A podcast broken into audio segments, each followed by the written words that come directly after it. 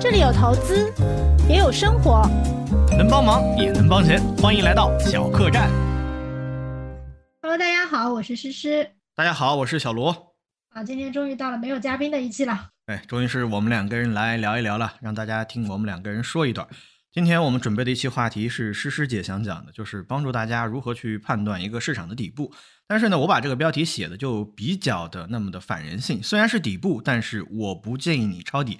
我先把我的观点抛出来啊，免得我又被骂。就像我之前写那个五十万的 财务自由方案一样，是因为在我们那个投资社群，然后有很多朋友平常会给小罗提问，嗯、因为大家都知道现在这个市场跌了很久，他手上有点钱，他就想把他钱再投到股票市场上。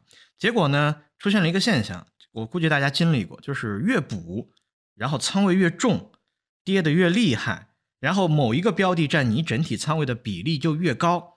那整个人就会慌得不得了，到最后拿不住。所以我每次看到这种问题的时候，我其实不会就去从他要补仓的一个东西去讲什么。我希望呢，就是即便是市场底部，你也要做好几个心理预期之后再决定要不要补仓。所以我们今天的话题呢，就会从两个方面来展开。第一个方面就是教你如何去判断市场的底部，然后这里面诗诗姐特别贴心的准备了两个小部分。第一个部分是正经的指标，第二个部分是。是什么不正经的指标。对，第二部分是不正经的指标。然后第二大块的话，我其实我就想跟诗诗探讨一下，在市场，即便是这样的一个底部，你也不要着急忙慌的去抄底。我们有一些话想讲。好的，今天的话题大概就是这些。您听完之后，我觉得应该就会有几这几方面的收获了。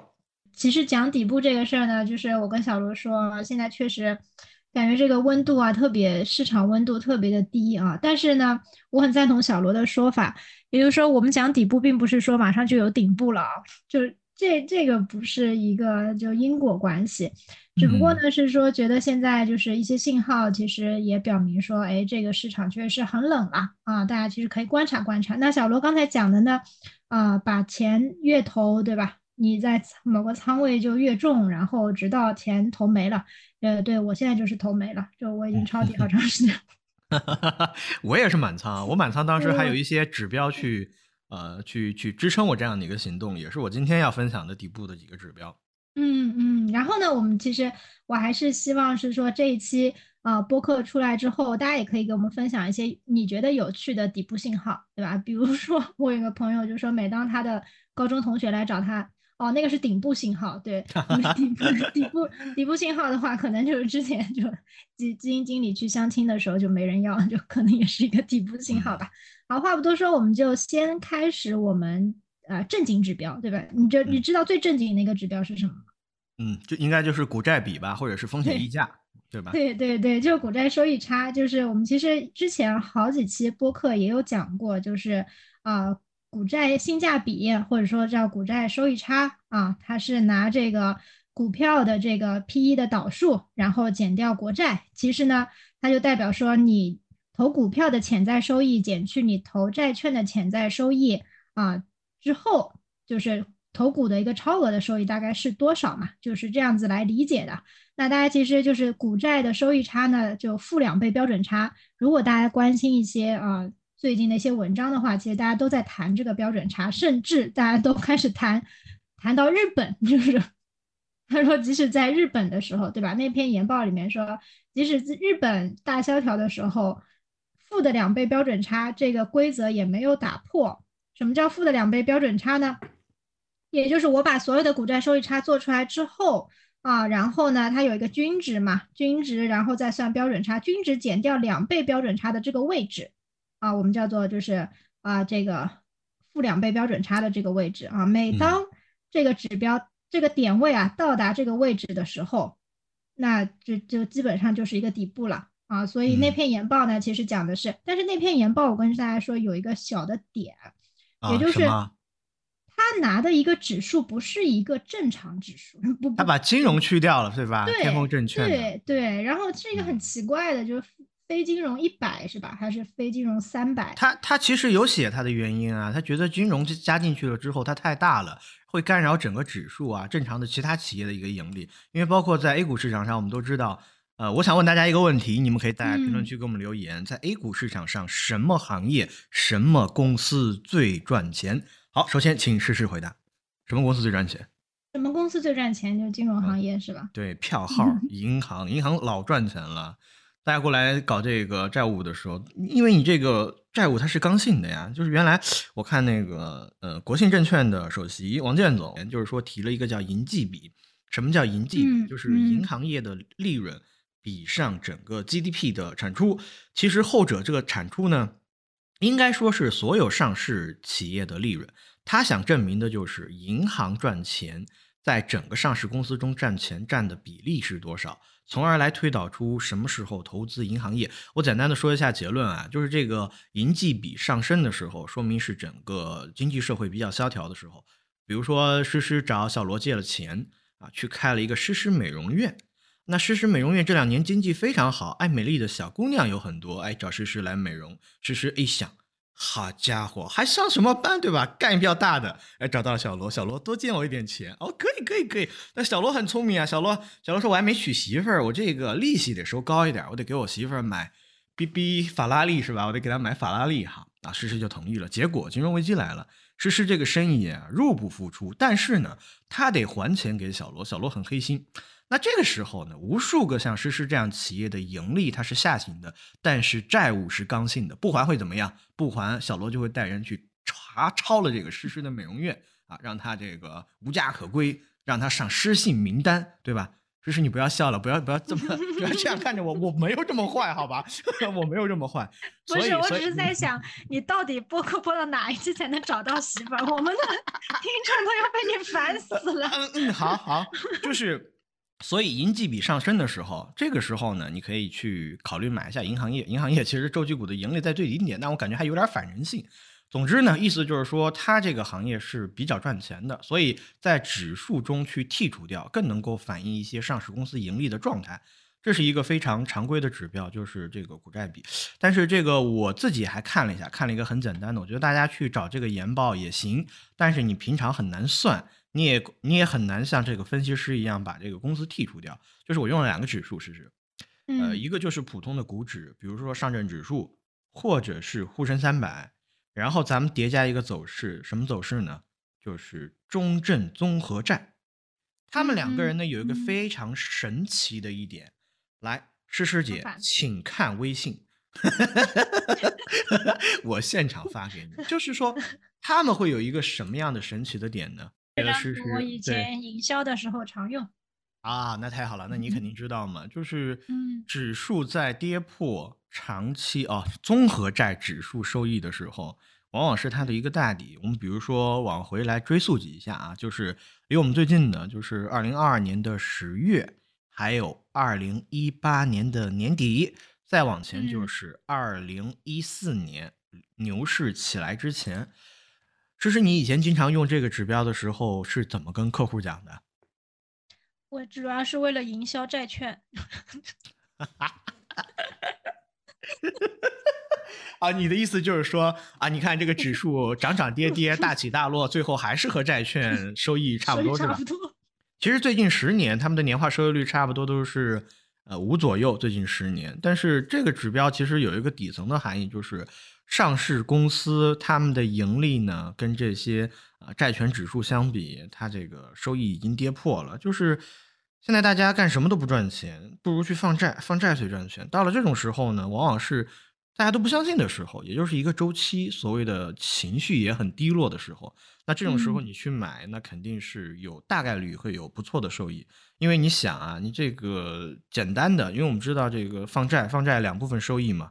一部分就是诗诗一定要还黑心小罗的钱利息，嗯，还有一部分呢，小罗想变现，就把诗诗的债权打包了，出售给了另一个黑心的小张，是吧？小吴、小黄，我可以赚这两部分的钱。但这个债权跟这个上市公司的盈利来说，上市公司肯定更厉害，因为它除了去卖产品之外呢，他能够开了一个产品呃杠杆的钱，人的钱，还有钱的杠杆，最重要的是货币超发。比如说一些消费品，它是可以涨价的，所以它本身的盈利能力一定是要高过这个债的啊。股票的赚钱一定要是高过债的，所以这一点呢，其实就是我们做投资。我之前在社群一直给大家讲的两个观点，一个叫相信常识，一个叫相信价值。其实这背后呢，有一点周期的意思，就是相信啊常识，周期是周而复始的。第二个就是相信价值，价值就是呃企业的盈利发展、科技的进步、人需求的提高，还有货币的超发，一定会让这些好的好的上市公司、大的大市值的公司、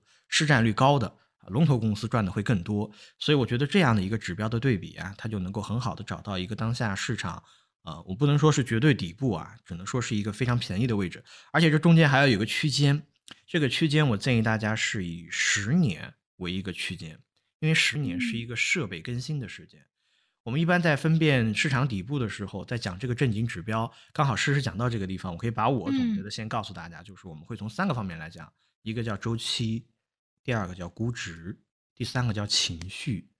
周期和估值我们可以讲是正经的指标，第三个情绪我们讲不正经的。周期呢，比如说我刚刚说以一个十年的为区间，你去看这两个指数的比较，它总是起起落落、涨涨跌跌。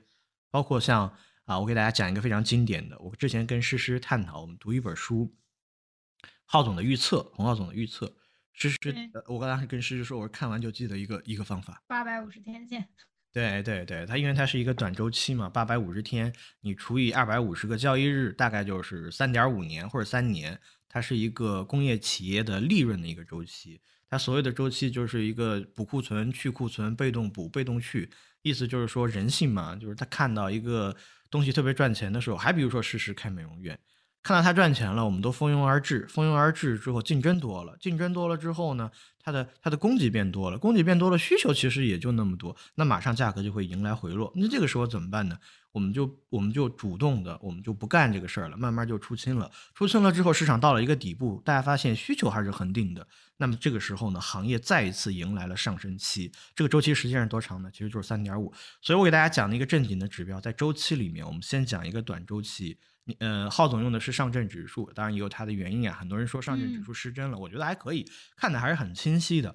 使用方法，大家在炒股软件里面把上证指数调用出来，然后用一个八百五十天的均线叠加啊 K 线叠加上去，你就能够看到呢，有一个三点五年左右的时间，指数呢要么是在这根线的上面，要么是在这根线的下面。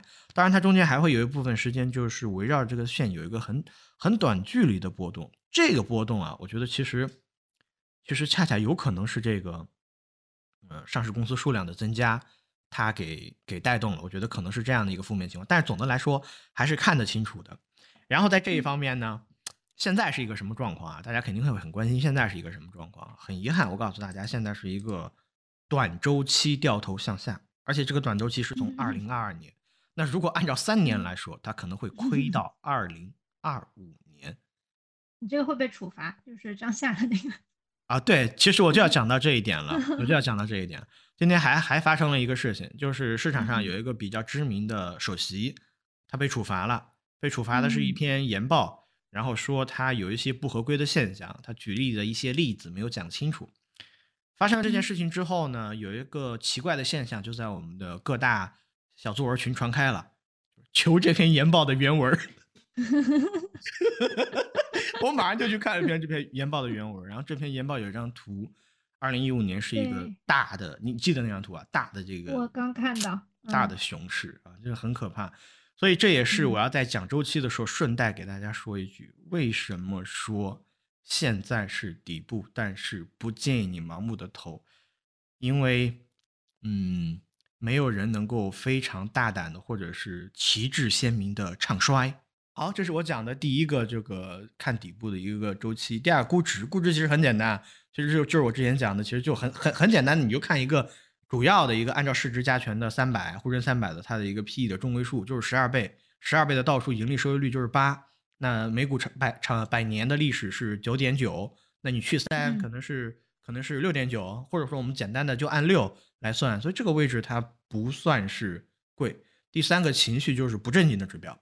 好了，我我对我刚刚分享的简单做一个总结啊。首先，第一点啊，我们在看市场是否是底部的时候，第一个你可以用一个周期的指标去看。这个周期呢，其实呃就是简单粗暴的用个八百五十天均线。如果要细看的话，我们后面还可以再讲一个五大指标看反转，这是海通寻博的一个指标。第二个的话就是去看这个估值，估值我觉得简单的用这个 P/E 的中位数来看就好。因为本质上，包括我在讲的时候，我也不能讲个股，所以我其实举的更多例子是关于这些 ETF。大家在跟投一些投顾的时候，其实也有很多投顾，我发现他们会细心的贴上市场的一个估值状态，然后按照这样的一个情绪呢，然后按照这样的一个指标呢，你可以做一个简单的参考。嗯，对。然后呢，就刚才顺着小罗的这个，我觉得它的三个维度其实是分得很好的啊，就是呃，其实，在周期这一块的话，我觉得大多数人就底部恐慌，其实就是不相信有周期嘛，就不相信周期会会轮回，然后。我最近被逼的去看中国通史嘛，就没办法了。这个这个实在是跌的太多，然后客户情绪都很差啊，然后自己情绪也很差啊。那你你就发现呢，其实啊，中国啊，从从秦朝开始的，从秦朝开始一直到清末，其实两千多年呢，大家都在重复一个故事，就重复一个周期嘛。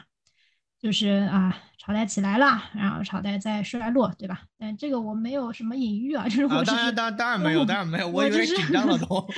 我只是我只是说这个周期是会循环的啊，周周期是会循环的，所以我觉得大家还是嗯相信尝试吧，就是你不相信。又能怎样呢？对吧？你我觉得你这句话说的很 对，很对，很对，很对。你不相信又能怎样呢？所以其实的话，就是我们如果仅仅从周期会循环这个逻辑来看的话，现在确实是这个信号也啊，相对来说还是有一些明显嘛。就像刚才呃小罗讲的八百五十天线，对吧？它嗯应对的就是这个三点五年左右嘛。然后其实我们也一直看说，像万德偏股基金指数。它的一个持有年三年年化的收益率，就每当到负的时候呢，一般都是个大底了。就是我们看三年的一个年化啊，就是这个指数呢，其实是我们业内比较看的一个指数啊，因为它反映基金的整体的一个水平，叫万德偏股基金指数哈。那持有三年呢，它的平均年化收益率是九点四一啊，也就是说你在任何时间点进去，然后拿三年。啊，平均的年化是九点四一，但是它其实最差的一个三年年化是负的百分之九左右啊，也就是说呢，就在这在负的百分之九九的时候呢，其实它相对来说就是一个比较低位了。那历史上看呢，当它转负的时候，确实是一个低位啊，但是现在有没有转呢？现在没有啊，现在现在差不多到百分之五左右，但是其实从图形上面已经走到啊下跌趋势的，就是一。一半多了啊，大概是这样子。然后刚才其实小罗讲的那个估值，其实也是一样的。那在估值上面呢，我们有的时候还在看这个跌的时间啊，就是，呃，我们有有有有一个不成文的统计规律啊，也不是说不成文啊，就是历史上面呢，这个沪深三百啊，其实是没有说这个啊连续三年下跌的。你们有没有统计过这个啊？然后已经跌了两年了啊，然后二一年、二二年都是跌的。然后呢，呃，它是自二零零二年开始啊，就沪深三百没有三年连续下跌的，就每年都都都是负的。然后呢，我刚才说的万德偏股指数呢，从二零零三年开始，从没有两年是连续下跌的啊。那去年是跌的啊，所以我们可以可以先来看看这个这个。呃，信号会不会被？呃，刚才其实讲到第一个的那个指标，就是股债收益差那个，其实还没有收尾嘛。就是我讲那个啊，它的那个应该是沪深三百非金融指数，对吧？差不多到两倍标准差。然后我们其实做了一下沪深三百的啊这个指数，其实离两倍标准差还差一点点啊，也就是去年十月是突破两倍标准差的啊。然后呢？呃，现在还差一点点啊，然后还有呢，就是我们比较正经的指标，像股票发行的冰点，对吧？就是新发的这个基金，我们其实之前好几期播客也都讲过了。然后呢，二零二三年五月呢，新发的股混份额是九十亿嘛？嗯，上一次上一次啊，低于九十亿的是二零一八年九月啊，所以这个其实也是一个。相应的一个指标啊，然后还有呢啊，像这个基金重仓股指数啊，就是我们今年其实看说，呃，像沪深三，当然沪深三百现在也应该转负了啊，就是像宽基指数呢，觉得还好，但是为什么大家买基金的觉得这么惨呢？就是因为像万德偏股指数，包括这种基金重仓股指数，其实跌的很惨啊。嗯，然后像基金重仓股指数的话，现在基本上已经到前期的，就是就大底的时候的这个这个位置了。当然，这些图的话，我们到时候都可以贴在我们的介绍当中。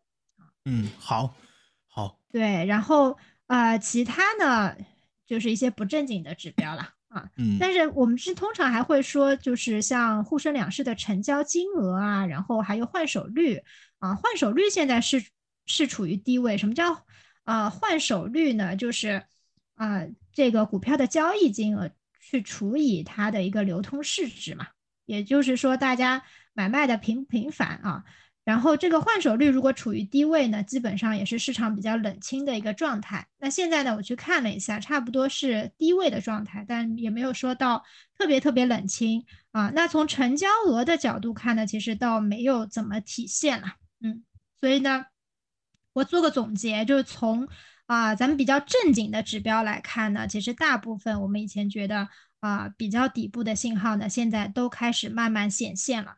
而且最近债的债的申购确实是不错啊，就是就以我们啊平台，就平时债买的人不太多的，但是最近债也确实很好。我看了一下，确实债基表现的不错啊，有的债基今年以来已经有百分之三点几了，那年化的话就有百分之六七了啊，所以很多债券基金都开始限购了。嗯啊，限购的这个代表什么？大家都去抢债券基金。然后呢，股票这边又发行冰点，啊，那投资大家其实就是逆人性的去看的嘛，所以也能看出一些端倪啦。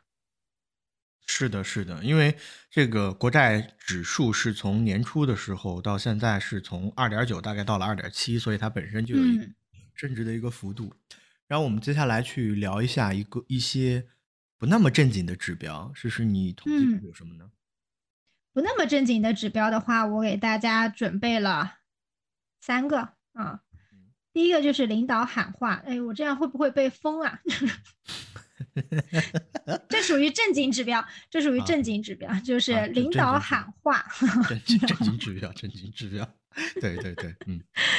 一二年的时候啊，郭树清当时应该是证监会主席，对吧？嗯嗯嗯。他喊了一句话，我觉得现在大 V 都喊不出来这样的话。他说：“沪深三百蓝筹具有。”罕见价值，嗯，罕见价值啊！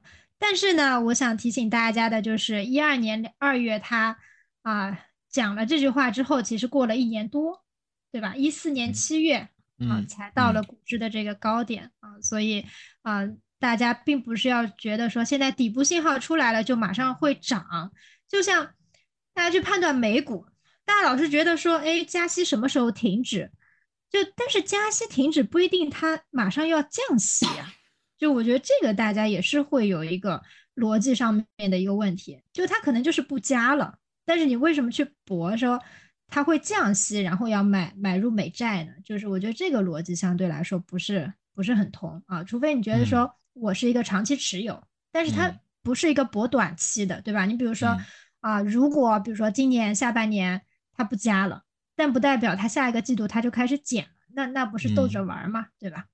啊，然 你你真有意思，你真有意思，你接着说。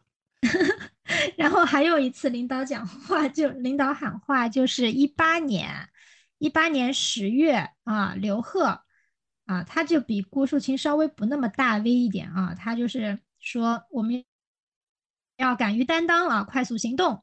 切实的推出一些具体的政策，推动股市健康发展，啊，然后到然后呢，大家也知道，一八年十十二年底的时候就是一个底嘛，啊，然后这次有领导喊话吗？有吗？我印象中好像好像我刚好其实是看了一个类似于这个领导喊话，这次应该还没有，就是它是根据两个指标来推断政策推出的力度，第一个呢是 PMI。第二个是出口的同比，因为知道经济的三驾马车，投资、出口、消费。如果说出口连续两个月，那低于啊，或者说萎缩超过百分之五，比如说负百分之五之类的，加上 PMI，PMI 是一个嗯 PMI 是一个月度指标，它反映了工业企业的利润，它跟 CPI 呀，还有 PPI 啊，它们都是月度的，反映当下的经济情况。那如果当下经济这两个指标连续两个月，比如说 PMI 在五中五十中枯线以下，然后出口呢也是同比负的啊，那可能这个时候就会出现一些呃出来一些政策，比如说券商统计了零八年、一二年、一五年、一九、二一、二二年。在这些指标同比走颓势之后，基本上是两到三个月，最长的是六个月，政策就出来了。但我们都知道，政策出来之后也不一定是市场的底，所以包括像诗诗刚刚讲的这个正经指标，你说的那个啊呃非金融的指数和你们统计的指数，那非金融的他们已经是打破负二倍的标准差了啊，你们统计的沪深三百的指数呢还没有到，还差一点点，所以所以其实也只是能够买一个大概。也只是能够买一个大概，但是因为你像我们说这个不正经的指标领导讲话啊，不不，正经的指标，正经的指标，正经的指标领导讲话，我觉得其实啊，它也是一个非常重要的一个意义。但是我觉得我这还有一个指标可以推荐给大家，你不是有三个吗？你完了一个到我了啊！我这个指标其实其实情绪指标我就这一个，但我觉得贼贼拉好使，贼拉贼拉好使。我建议大家加投资者社群。真的，就什么时候你被骂的特别厉害？我今天下班前还还被社群骂的啊，太过分了！哎，我今天看见你们那个那个组合的持有人大会召开了，那个主播长得很漂亮，我那那个老师长得也很讲的也很不错啊，那个老师主要是讲的不错，老师讲的很好，嗯，就是你加一个投资者社群之后，你会发现大家的情绪真的就是随着市场的波动而波动，所以怪不得那么多人挣不到钱。我这个是有指标的，我我自己经常会去截图，截一些比较偏激的。我给大，我可以给大家讲一下这些具体的时间，比如说在二零二二年的四月，我截了很多图啊，我随便拎两个给大家读一下。二零二二年的四月二十一日，有一位朋友说股市已死，他配了一个图叫午夜心碎。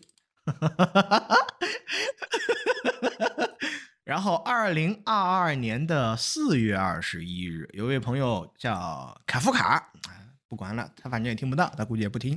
他说：“说一千道一万，用结果说话，赚不到钱，懂再多的知识也没有用，只能阿 Q 一下。”就好像我们现在在聊这个股市的底部一样，我觉得其实也是一定会有一些人这样想的，但是没关系，我们没有打算去说服任何人，甚至我的标题起的是市场的底部，我甚至建议你不要随意抄底。我刚刚讲的就是两张截图，两张截图之后就可以发现，大家在那个阶段的情况呢，对这个市场啊，真的是深恶痛绝。但是你可以翻一下他过往的言论，他过往的言论呢，讲的，哎呦，好厉害的，那很厉害的呀，对吧？这个呃，小弟已经赚了三十万了，看这个十年的牛市马上开启了，这是在一九年、二零年啊、二一年啊，十年牛市、黄金牛市，像美股一样的牛市，我已骑在牛背，这个。这个是谁？我要去关注。有这样的人，有这样的人，很有意思，很有意思。就是他这个，因为这个互联网是有痕迹的，包括我们两个人聊的东西，它是会留下来的。那如果说你们身边有这样的朋友，也可以关注一下啊。我觉得真的是很有意思。所以第一个指标，你要加投资者社群，投资者社群，尤其大家在强烈的在在在在在在吐槽一个标的的时候，就是这种情况之下，你去关注这个标的是值得关注的。哎，这样讲那就合规了，这个合规吗？嗯，合合规。对，但是我特别想紧，就是紧着你这个投资社群，就讲一下我今天下班前在处理的一个事情，你知道吗？好，你讲讲，到你话筒现在交给你。有多离谱啊？你吐槽没事。嗯，你说。就是咱咱也搞投资群，然后咱也有那种一对一的企微的同事服务，对吧？嗯嗯嗯。然后呢，有有有几个有几个用户啊，然后呢就在一个群里面啊抱团在，就抱团在那商量怎么怼我们的一个小助理啊，不是，这这这这个还是在公开的群里面商量，他们不是拉小群。哎呀，对，就就是发一个信息说。哎，这小助理今天推这个，嗯，我得该怎么怼他啊？然后我怎么怼的他说不出话？哎，你说都到这份上了，这个，对吧？所以我就特别有感而发。对，当然啊，那我接着往下讲，你还有吗？有有有，我一直都有一个观点，就是每个人都是自己钱的第一负责人，这个真的很重要。我们把这个改成我们的 slogan 吧。好，OK，朋友们，你们同意吗？正在听播客的朋友们，你们同意吗？哎我们搞民主一点嘛，搞民主一点。我们我们这个民主对民主讨论，好吧？然后然后我接着说，接着说，然后再加加上前面有朋友在社群提问我，他说小罗，我现在买了沪深三百，买了创业板，买了什么？就是他根据这几个指数，他按照成长价值大小盘买了，然后他配了很多的行业，他说啊有有某一个行业，比如说医疗，他说亏了很多，要不要补啊？我当时我当时感觉就就刚开始就是头皮一麻，为什么呢？因为因为这是别人的钱，别人实实在在这上面放了几十万。我其实我他问我的时候，我很荣幸，但是我看到这个问题，我头特别麻。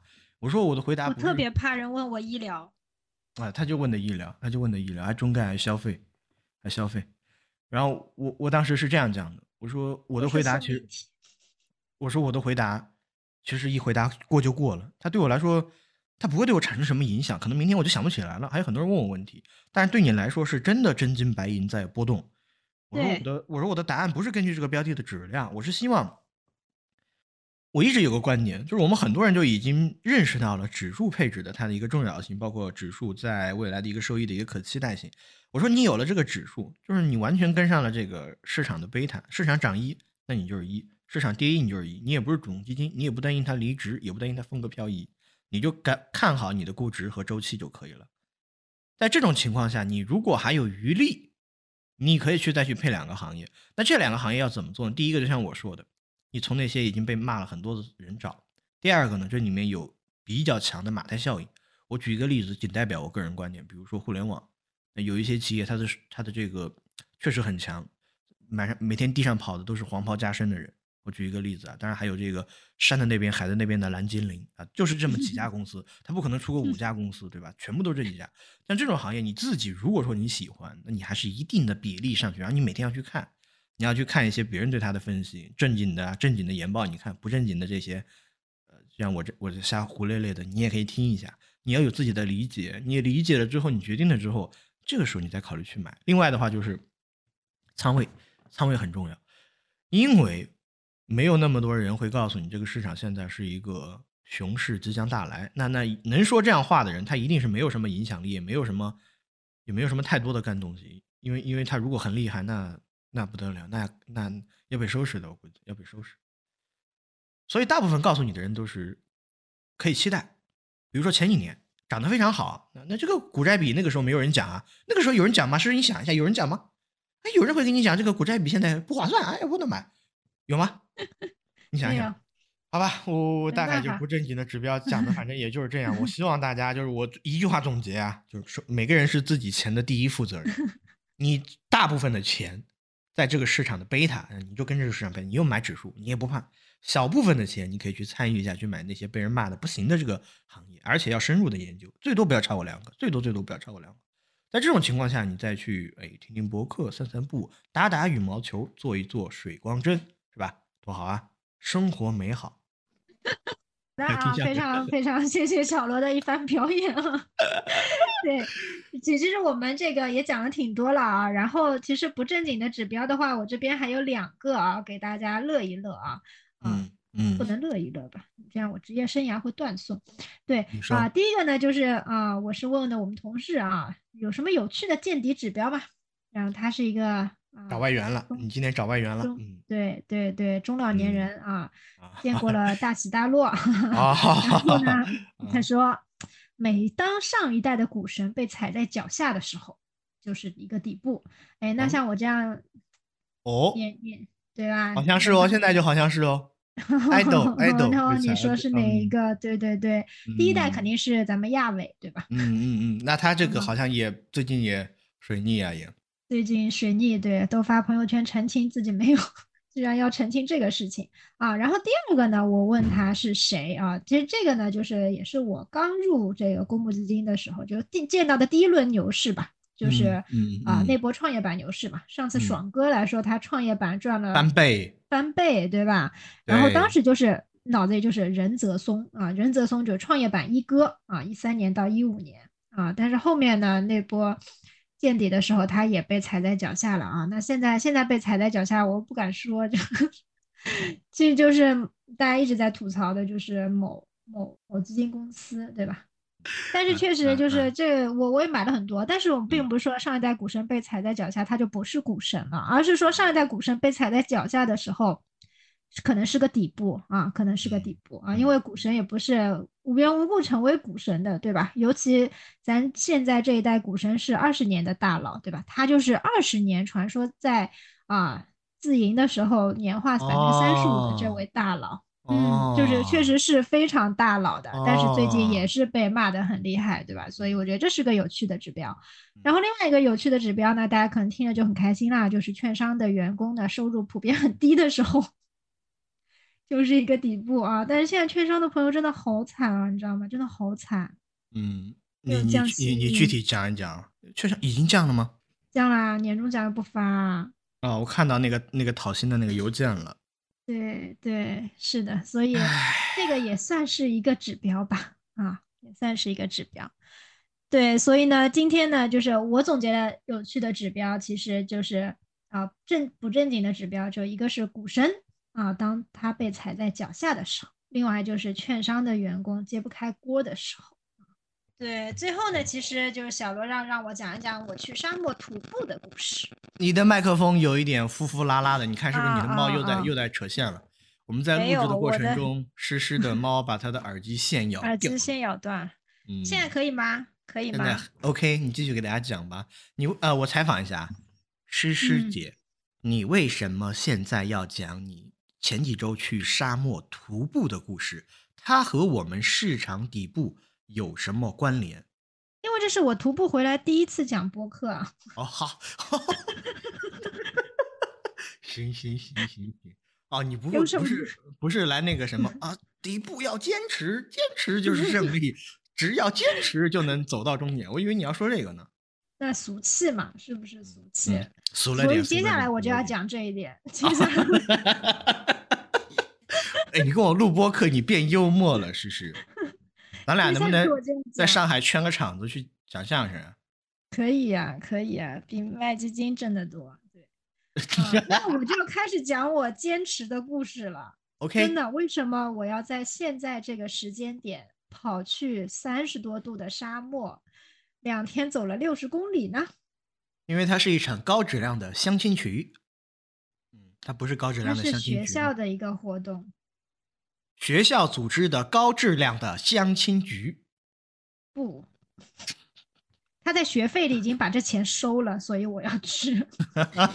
好，你快说，快说。嗯，嗯，好，那这个就是其实也很简单，就是在沙嗯漠啊、傻傻的走了两天啊，然后走了大概六十公里啊，然后呢啊，我们每天的行程呢就是会有一百个旗子，嗯，然后呢嗯。第一天走的时候其实一百个旗，第一天走了大概二十公里左右吧，所以就还好，二十多公里。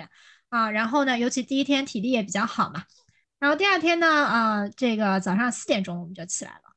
啊，四点钟，迎着这个还没有升起的，迎着月亮啊，然后就慢慢慢慢走到啊太阳升起的时候，哎，我觉得那个时候还是蛮好看的啊，就在沙漠里面，在敦煌里面。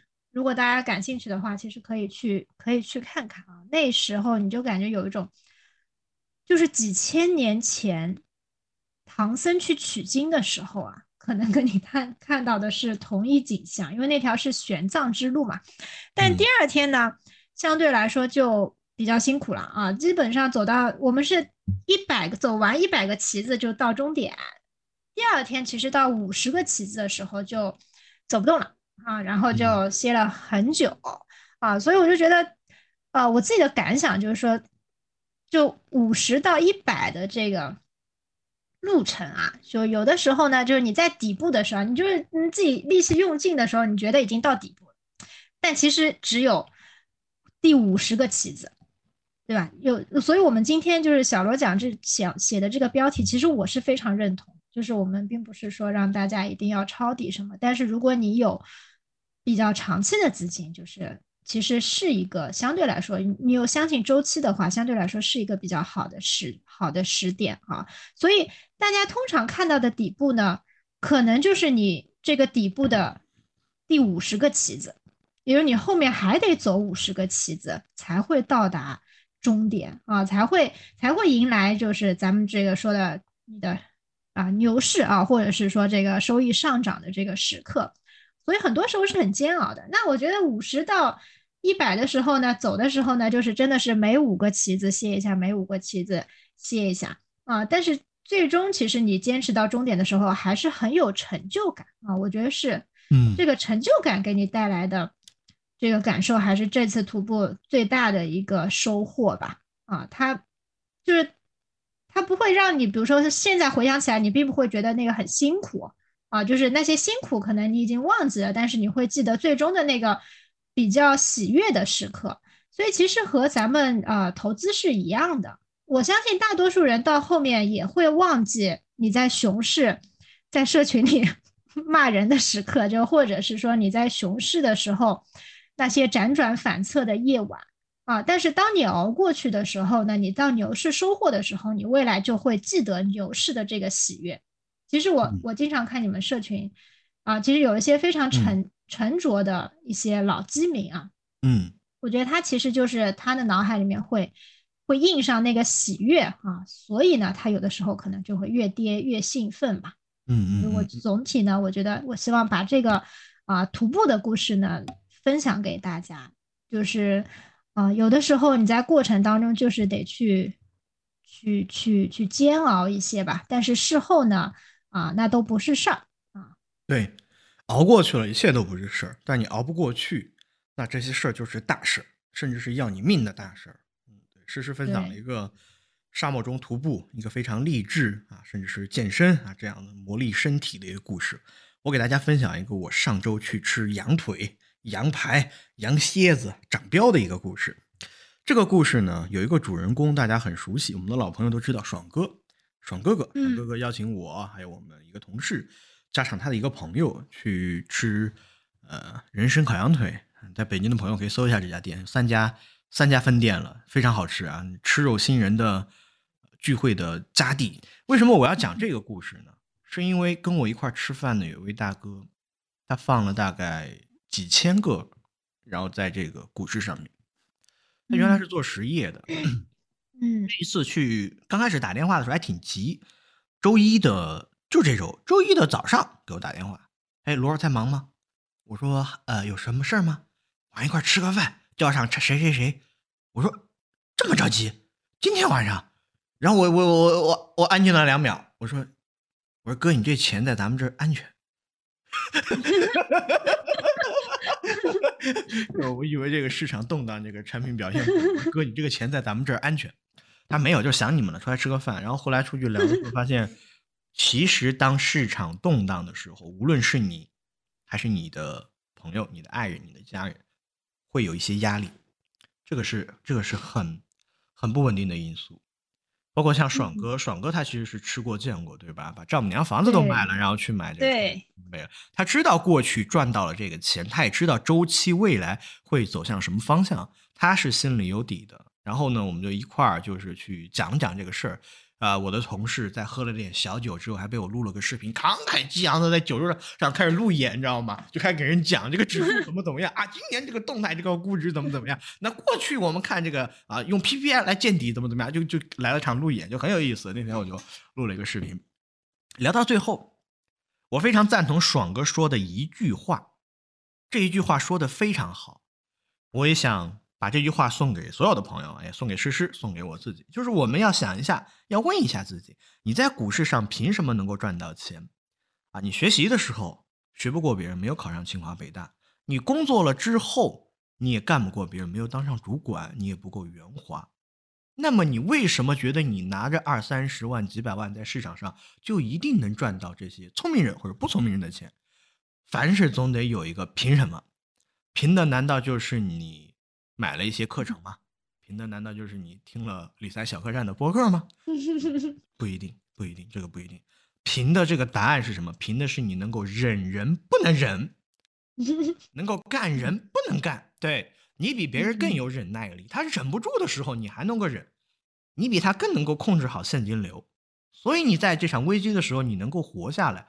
你活下来了之后，过去一切事儿、一切困难，它都不是事。但是你只要活不下来，这个事儿就要你命的大事儿。好，我讲完了，到诗诗了。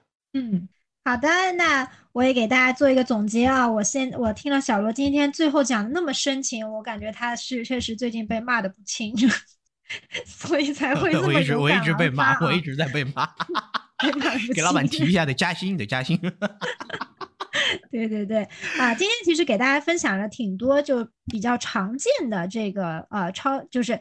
不是抄底，不能说抄底啊，偏底部的一个信号。那第一个呢，就是我们通常所说的股债收益差的啊，这个两倍标准差啊，那现在基本上已经到了啊。然后呢，这个在估值的这个分位数上面，小罗也说，哎，现在都是偏低的，对吧？啊，然后呢，在跌的够不够久呢？就其实我们讲这个底部的这个信号，一一个无非是跌的多不多，对吧？第二个是跌的久不久啊？现在呢，啊，跌的蛮久了啊。然后股票发行，大家情绪是不是到底了，对吧？这个股票发行都冰点了，然后都去买债券基金，债券基金都限购了。然后另外还有基金重仓股的指数，我们可以看到也是到了历史的底部啊。所以种种迹象呢，其实啊。就常规的一些底部信号啊，已经开始显现了啊。那当然呢，呃，咱们期待的领导讲话还没有，对吧？但是之前其实啊，其实大家大家在听这个底部的时候，通常会大家会讲说估值底，对吧？政啊盈利底，然后政策底啊，然后情绪底啊。所以呢，这个政策底呢是在这个估值底后面的啊。然后呃，可能我们等到这个领导喊话的时候，基本上呢就是。到这个政策底了啊，最后呢就到这个情绪底啊，情绪底呢平时就看看说，哎，啊小罗到底被骂的有多惨啊？下次他录播课的时候，就一般一开始被骂的时候呢，能忍，第二步再被再被骂的时候呢。基本上就开始讲大道理哈，然后你再往后再被骂的时候呢，这个这个整个人可能就就打不起精神了，所以明显小罗还没有到那个时候，所以这个情绪底还没有出现啊。哦。然后也给大家分享了一些有趣的指标啊，当然是我们纯是这个啊给大家逗个乐啊，所以呢，基本上啊我们现在。啊，怎么说呢？就是这个观点吧。啊，相应的底部的信号已经开始显现，但是如果你只是是想去短期投资的话，我们不建议参考这些信号，也不建议抄底。啊，好吗？行，那今天的话就是差不多到这边。嗯，好，大家再见，是不是再见？谢谢大家。